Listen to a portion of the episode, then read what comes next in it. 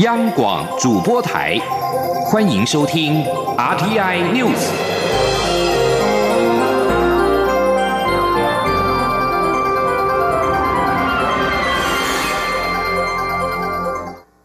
各位好，我是主播王玉伟，欢迎收听这节央广主播台提供给您的 RTI News 新闻。首先带您关注台风动态。中度台风米塔在今天上午十一点的中心位置，已经来到了宜兰南南东方三百公里的海面上，略微放慢脚步，持续朝北北西方向前进。暴风圈及强度仍维持不变。中央气象局提醒，今天下午到明天凌晨将是米塔台风最靠近的时间，也是风雨最剧烈的时候。包括宜兰、新北及桃园都有大雨，甚至有大豪雨出现。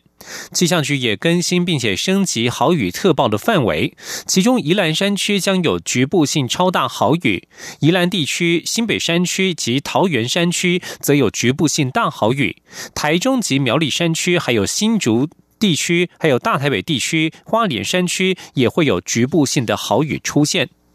而今年的第十八号台风米塔在昨天深夜已经增强为中度台风，气象局持续发布海陆警报，陆警的范围已经从东半部及台中以北扩大到了马祖地区。今天央广记者吴丽君的采访报道。由于米塔的暴风圈正逐渐进入巴士海峡及台湾东南部近海，预估未来将进逼台湾东北部沿海之后，再进入台湾北部海面。因此，除了海警范围仍维持台湾海峡北部、巴士海峡以及台湾北部、东北部及东南部海域外，陆警范围也从宜兰花莲、台东南投及台中以北扩大至马祖，总计十二。二个县市气象局提醒，随着台风逐渐靠近，台湾沿海风浪也将明显增大。目前台东的浮标已观测到六米的浪高，台湾东半部沿岸也已出现三到五米的大浪，呼吁民众尽量避免前往海边活动。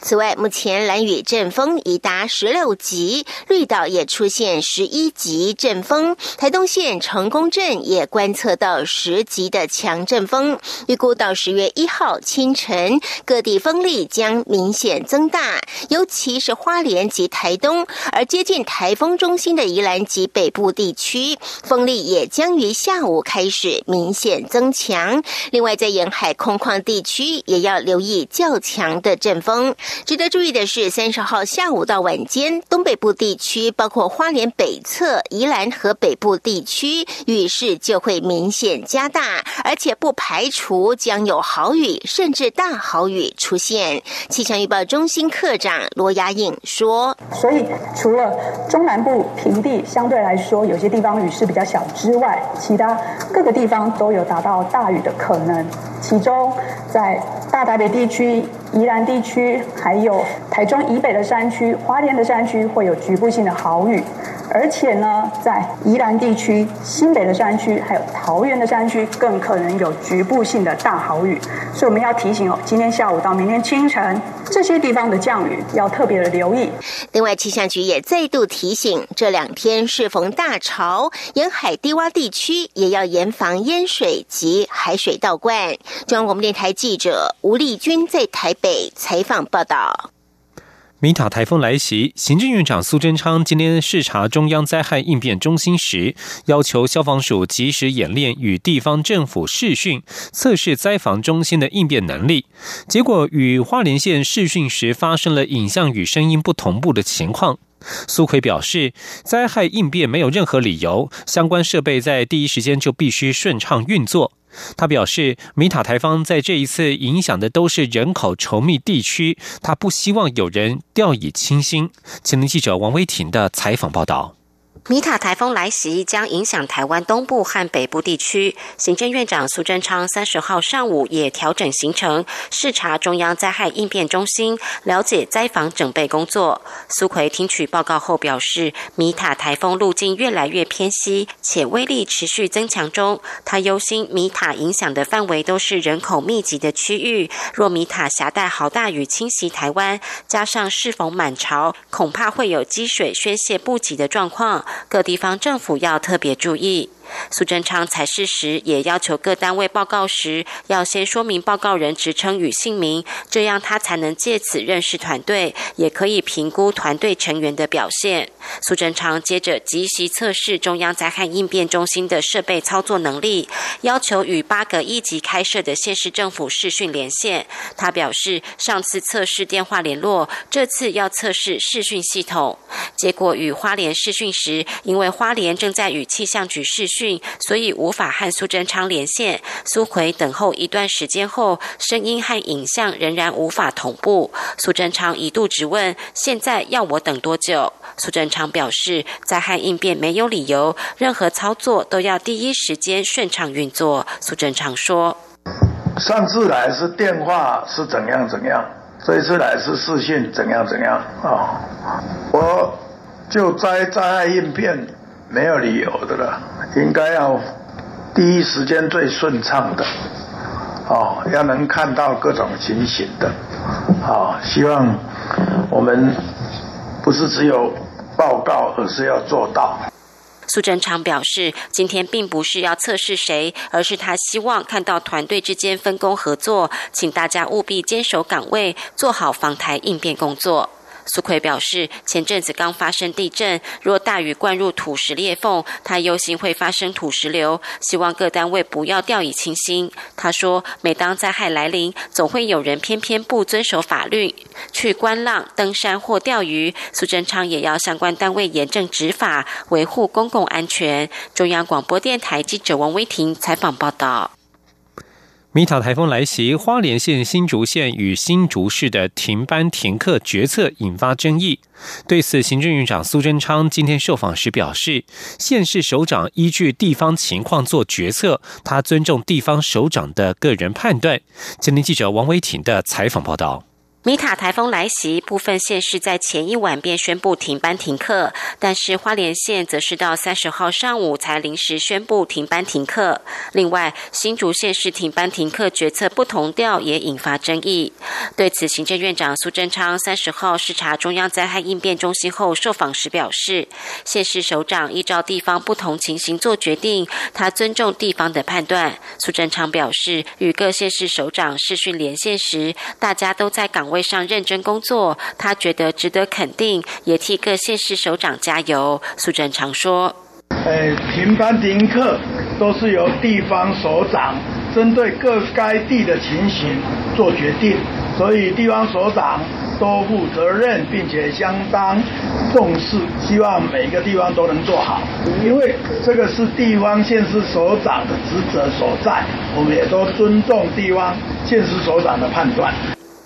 苏贞昌早上视察应变中心时，不满与花莲县视讯演练操作不顺畅。媒体追问苏奎是否不满花莲县第一时间没有与中央视讯连线，苏贞昌解释，他并没有对花莲县不高兴，他是要求应变中心的规定作业程序必须做到最好。苏贞昌说：“我是要求我们自己。”中央广播电台记者王威婷采访报道。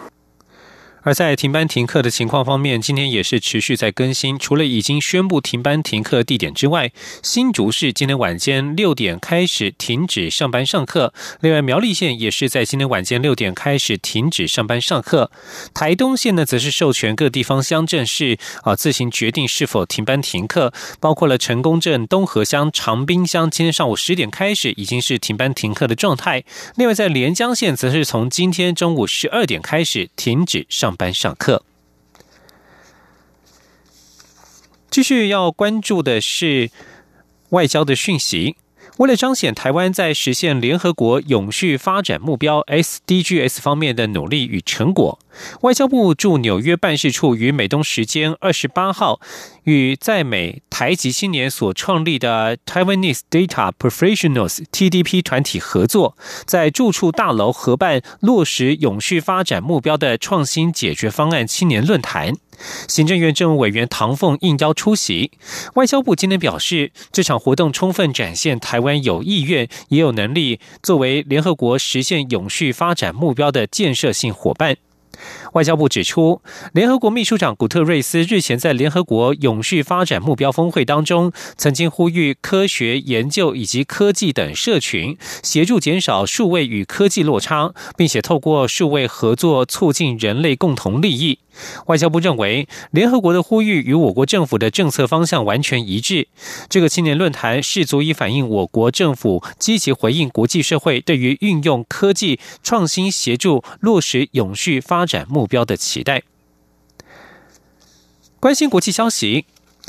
阿富汗选举委员会主席阿布杜拉二十九号表示，目前统计至少有两百二十万人在阿富汗总统大选当中投票，但是这个非常低的投票率恐怕将为选举结果蒙上阴影。阿富汗大选二十八号在严密维安之下登场，虽然过程相对平和，但是低投票率以及对投票制度的抱怨连连，凸显不出不确定，凸显出不确定的投票结果，恐怕将将使得阿富汗陷入新一波的政治动荡。一般预料，大选要到十月九十九号才能公布初步的结果，最终胜负要到十一月七号才会出炉。一旦没有候选人取得过半选票，将由得票最高的两位候选人进入第二回合的决选。专家认为，看来不只是塔利班的威胁，选民的漠不关心也减少了投票率。在阿富汗二零一四年的上次大选，约有七百万选民投票，而这次大选被视为西方支持的阿富汗政府面对塔利班试图破坏之下捍卫民主能力的一场重大考验。法国前总统希哈克在本月二十六号过世，成千上万的法国民众二十九号在巴黎大排长龙，向希哈克做最后的道别。希哈克在法国国内以及国际政坛上都是具有不凡魅力的政治明星，尽管他的从政历程引发争议。报道指出，法国荣军院纪念碑附近挤满了大批的民众，赶在法国政府为希哈克定定的举国哀悼日之前向希哈克致意。另外，预计在今天将有数十位的世界领导人参加希哈克的致哀仪式。然而，外界质疑这位出色的政治营运者，在他漫长的任期当中，实际上取得了多少的成就？另外，希哈克在二零一一年，因为他在担任巴黎市长期间被控贪污遭定罪，也引发外界关注。尽管如此，根据法国周报《新奇日报》的一项民调显示，法国人认为希哈克与戴高乐一样，是法国第五共和时期表现最好的总统。法国总统府艾里塞宫表示，预计将有三十位外国国家元首或政府代表出席席哈克的致哀仪式，包括了是俄罗斯总统普廷、匈牙利总理奥班、德国总统施坦迈尔等等。与席哈克密切合作的世界前任领导人，特别是德国前总理施若德也将出席。艾里塞宫表示，席哈克的后继者前总统沙科吉以及欧兰德也都将出席致哀仪式。关注美国政坛消息，美国众议院情报委员会主席谢安达二十九号以忧心美国总统川普可能危及国家安全为由，表示国会决心取得川普与俄罗斯总统普京以及和其他世界领袖的通话内容。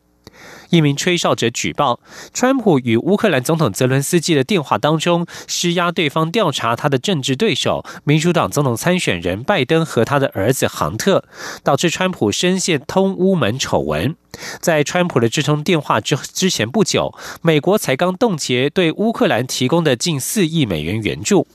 而根据吹哨者表示，白宫律师只是将这通电话的电子摘要从一般的存放地点移到另外一处保留给机密或敏感资料的电子系统。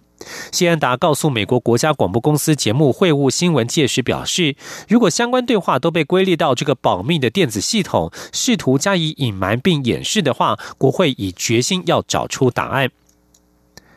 路透社二十九号报道，沙地阿拉伯王储萨尔曼亲王表示，如果世界不团结起来阻止伊朗，油价恐怕飙升到难以想象的高水平。但他也表示，比起军事途径，他更倾向于政治的解决方案。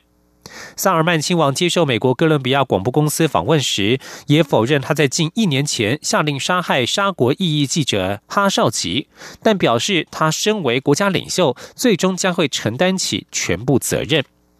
以上新闻由王玉伟编辑播报，稍后继续收听央广午间新闻。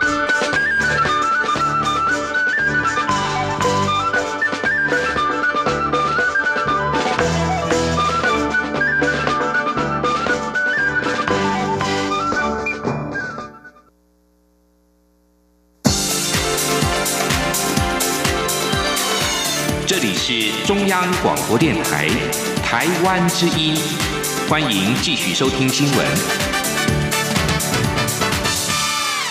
听众朋友您好，我是张顺祥，欢迎您继续收听新闻。在台美全球合作暨训练架构下举办的二零一九南岛语言复振国际论坛，是此平台首度移师第三国办理活动，而且是由外交部、原民会、美国在台协会 AIT、日本台湾交流协会共同合作促成。外交部发言人欧江安今天表示，这项活动有助提升我国在南岛区域的国际。能见度以及地位，未来台湾也将透过既有良好基础以及全球合作暨训练架构，持续深化与美国及理念相近国家的合作。请央广记者王兆坤的报道。外交部发言人欧江安表示，在友邦博流举办的南岛语言复振国际论坛，有来自十一个印太地区国家二十六位政府官员及专家学者与会。包括博流女王以及前总统陶瑞宾等政要，并由美、澳、纽、博流、印尼等国专家担任讲师，针对南岛语族起源与扩散、南岛语言复振实力等议题进行交流与经验分享。欧江安指出，我原名会主委一将拔路儿、驻博流大使周明干、美国驻博流大使海爱美以及日本台湾交流协会主任池田忠孝。这一次都出席开幕典礼并致辞。他说：“未来台湾将在既有的这个良好的基础跟 GCTF 的架构之下呢，我们会持续的深化跟美国以及理念相近国家的合作，会持续推动南岛区域的原住民的文化的保存跟复振。”欧江安表示，台美全球合作暨训练架构自二零一五年成立以来，已透过此平台就公共卫生、执法、妇女赋权、数位经济、网络安全。对抗假讯息攻击等议题，举办二十场国际研习营，总共邀集超过三十五国四百多位政府官员及专家学者来台参训。外交部长吴钊燮日前在颁赠奖章给日台交流协会代表沼田干夫时指出，首度移师到博流举办的南岛语言复振国际论坛，成为台美日在国际及区域议题上携手合作的成功典范。相信未来会有更多理念相近国家加入 GCTF 的合作架构。中央广播电台记者王兆坤台北采访报道。香港歌手何韵诗二十九号参加台港大游行的时候，被民众泼红漆。行政院长苏贞昌今天对此表示非常的愤怒和不以为然。苏奎表示，台湾是民主法治国家，绝对不容许任何人破坏台湾的自由民主。希望恶徒要有所节制，不要以身试法。记者王慧婷的报道。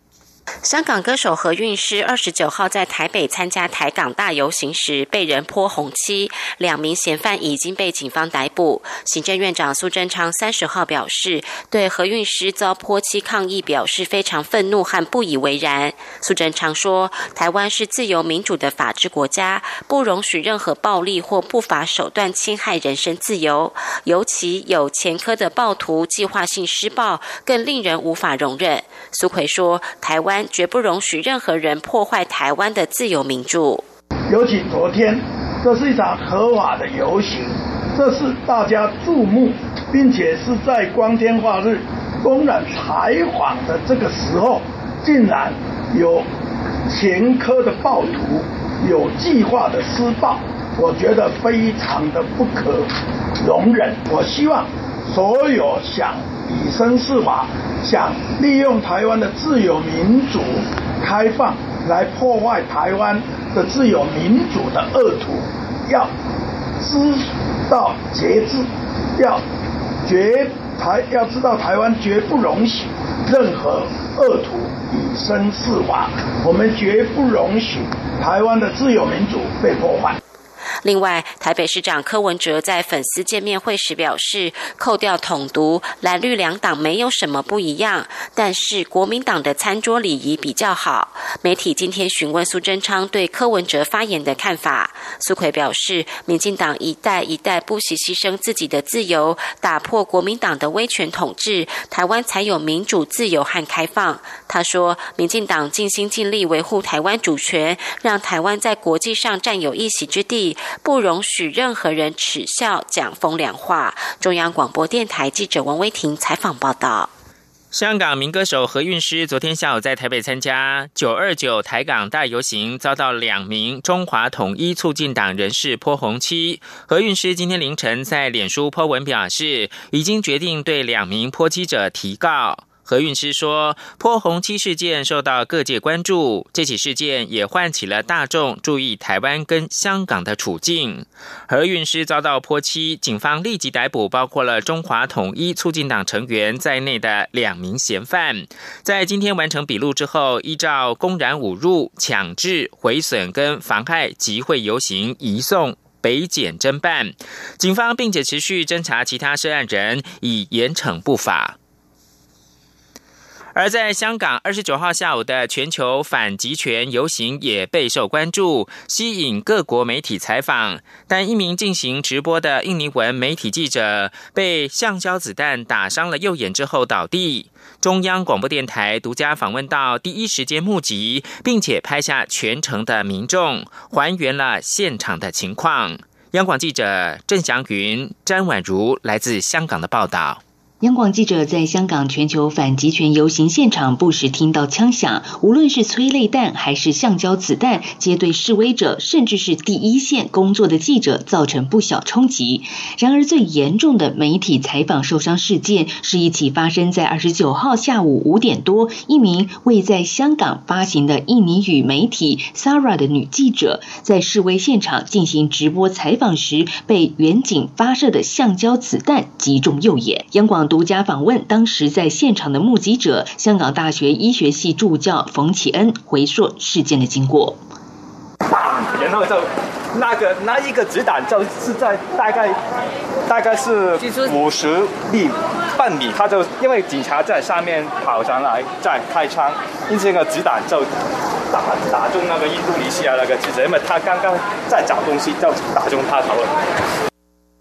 事发前，一批远警在湾仔的天桥上一边后退，一边举枪戒备。大批示威者打开雨伞防卫，但当该批远警沿楼梯下桥时，突然向民众射击，近距离击中印尼女记者的右眼。义工急救员立即为她包扎，直到救护员到场将她抬上担架，再送往医院救治。印尼领事馆人员探望受伤记者后表示，其情况稳定，但需接受进一步治疗。直到二十九号晚间，港岛仍然不平静。有记者在铜锣湾采访时，被计程车驾驶刻意冲撞，之后司机弃车离去，引发民众破坏车辆，表达对冲撞事件的不满。央广记者郑祥云、张婉如在香港的采访报道。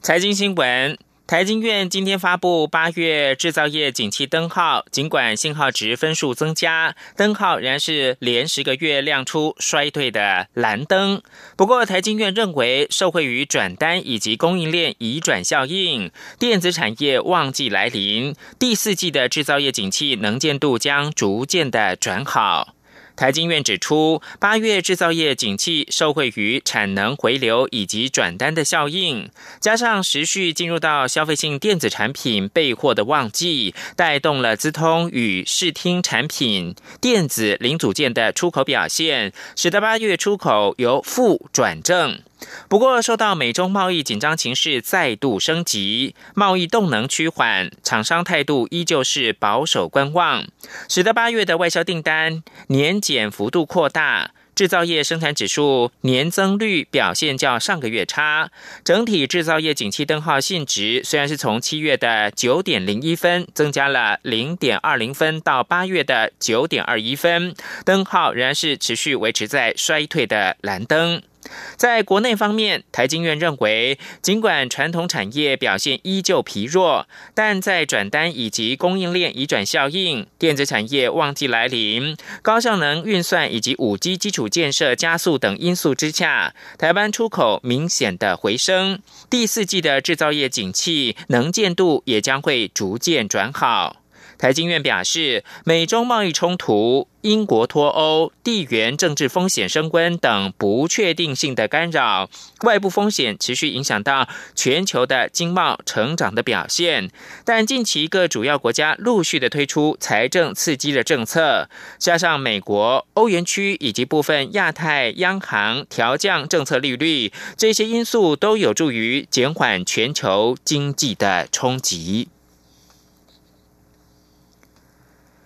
台湾劳工越来越老了。主计总处今天发布二零一八年事业人力雇佣状况调查统计显示，受雇员工年龄逐年提高，四十五岁以上者占了百分之三十二点九，比重持续扩大，而且平均年龄增到四十点一岁，续创新高。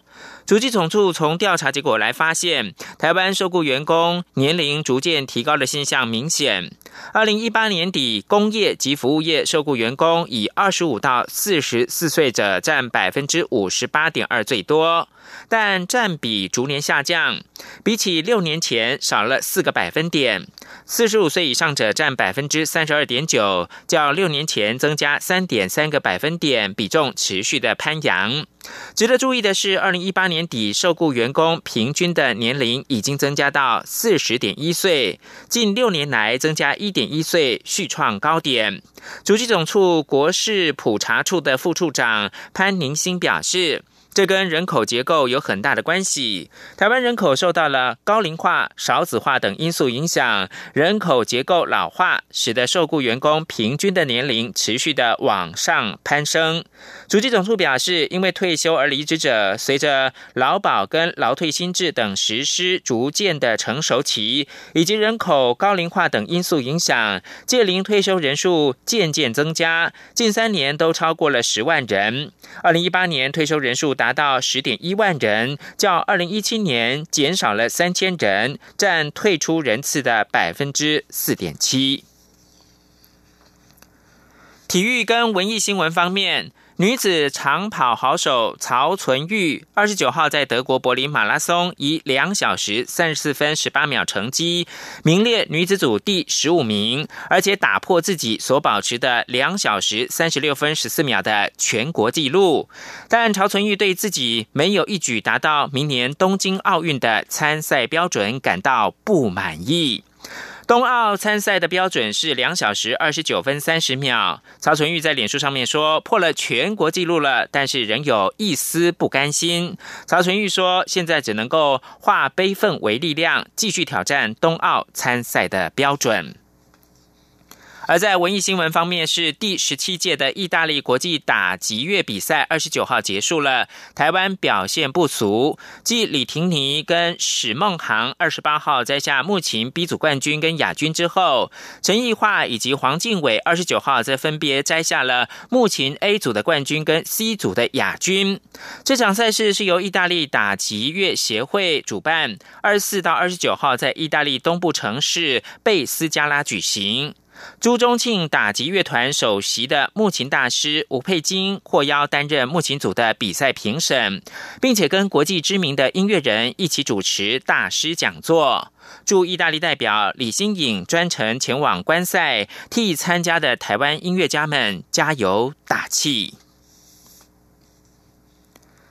台湾服装设计师施玉林二度在巴黎时装周发表作品，新作采用台湾花布为主要布料，以龙凤、玉山、小笼包等台湾日常生活常见的元素是设计的题材，希望借由时尚来介绍台湾。施玉林去年在巴黎时装周展示向毕卡索致敬系列，取材画家毕卡索的立体主义风格作品，在服装上面几何块状拼接表现。今年施玉林再度在巴黎时装周期间发表以各种台湾元素为设计主题的新作，二十九号在巴黎的丽思酒店展示。